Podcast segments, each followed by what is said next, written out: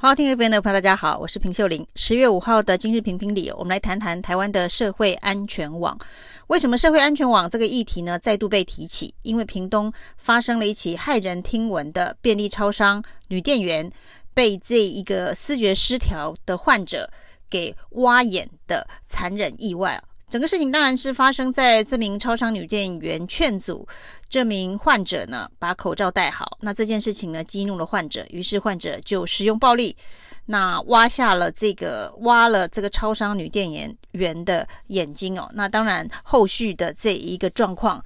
伤势是相当的严重哦。那整件事情发生之后，大家又不断的在讨论呢、哦，有关于台湾的社会安全网的相关的议题，针对思觉失调的患者。应该要如何的这个处理，以至于不会造成社会秩序人人自危哦。那当然呢，这个屏东的乡间呢，也传出说，这名患者做犯案呢，并不是一次两次哦，但是却都一直没有办法得到问题的解决跟处理哦。那事情发生之后呢，大家当然非常同情这名超商的女店员呢、哦，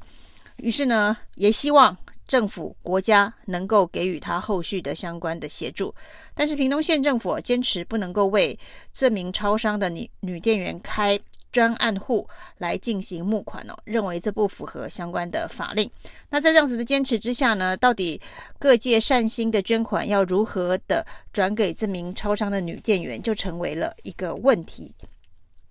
那于是呢，这个媒体人朱学恒哦就帮忙。开了一个私人的账，公布了一个私人的账户，他也率先捐出了他自己的通告费十万元哦。那希望能够帮助这个潘妹妹未来的长远的复健之路。那事实上，到底呢，政府单位能不能够介入相关民间善款的这个捐助，让专款能够专用，更符合相关的法令以及这个伦理道德的规范哦？那屏东县政府认为法令上不行，但是大家想想看哦，就在不久之前，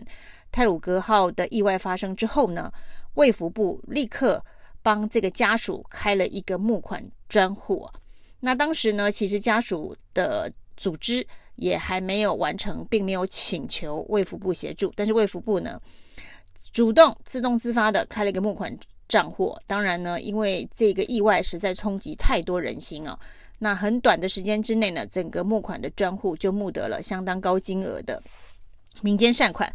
当时对于这笔民间善款如何使用哦，还有不同的意见哦，包括要用在诉讼费用等等相关的这个精神抚慰费用。这个救难人员的这个精神的抚慰相关的费用，那一时之间把使用科目弄得非常的复杂，还引起了社会舆论的挞伐，认为呢，民间善款在第一时间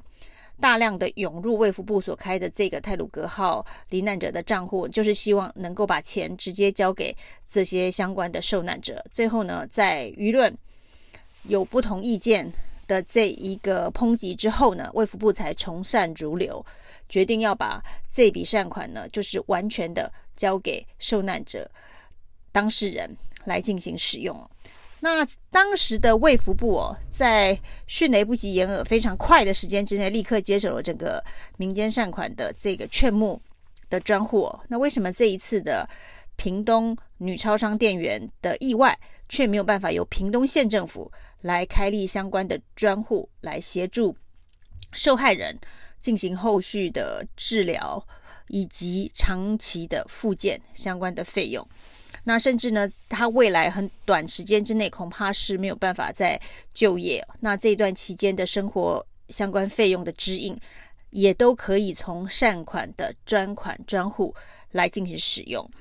而且呢，这一次呢，这个超商女女店员其实是为了防疫的相关的规定哦，来劝导视觉失调患者要把口罩戴好，基本上也是一个防疫的见义勇为的相关的一个事件呢、哦。我们的卫福部却到目前为止可以说是不闻不问哦，没听到有对这件事情呢要做出什么样子相关的协助。那现在民间的力量包括了这一个。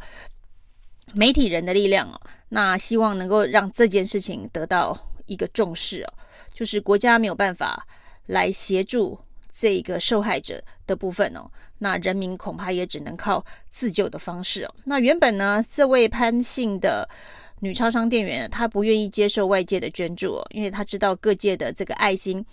可能呢会有非常大量的捐款哦。那她不是认为说这件整件事情哦，似乎不应该动用整个社会的力量来帮助她。那最后是她的哥哥哦，那劝告她说未来。可能还有蛮长的这个复健之路哦。那如果能够有一定数量的一个捐款，对于家境并不是太好的潘家来讲哦，应该也有所帮助哦。那目前呢是有开放了一个由他的哥哥的私人账户所接受捐款的一个呃公告。那这个部分呢，当然长期要如何的使用，以及呢如何真的能够用在。这个受害人的本身哦，是需要一些后续的协助跟监督的机制哦，但是政府不愿意扛这个责任，那不愿意让这件事情呢变成一个法制化的一个做法，那民间来做，的确一开始会有很多的争议哦。不过这件事情呢，因为让太多人觉得愤愤不平哦，就是政府不愿意协助这件事情。那在朱学恒开公告公布这个账户之后呢，网络上面看到很多的声音哦，这些声音当然是，呃，一部分是希望政府能够接手来协助哦，那另外一部分当然是愿意共襄盛举哦。看到很多年轻学生在 D 卡，在这个 PTT 上面呢，说要把今天的饭钱呢，虽然大家并不是也非常有钱，那要把自己的饭钱给捐出来，不管是五十块、一百块哦，那种呃同仇敌忾啊，或者是。呃，同理心、同情心爆发的一个状态的捐款呢，其实也都还蛮令人感动。那说到这个思觉失调患者在社区、基层社区所造成的相关的议题哦，大家就不得不想到当年的小灯泡事件了。那小灯泡事件，蔡英文总统写了个卡片，卡片上面说呢，阿姨会帮小灯泡补上社会安全网的破洞哦，不会让悲剧一直不断的再发生哦。但是从小灯泡以后，其实，在台湾的社会还发生了非常非常多跟思觉失调患者相关的这个重大的意外哦。那这一次呢，当然也是一个非常令人觉得震惊的事件。那蔡阿姨对于社会安全网的承诺一再的跳票，那这一次呢，她似乎也没有对屏东的这起视觉失调患者蔡阿姨所补不好的。社会安全网所发生的这个意外，表达关切或者是慰问哦。那这个整个事情呢，似乎让台湾人、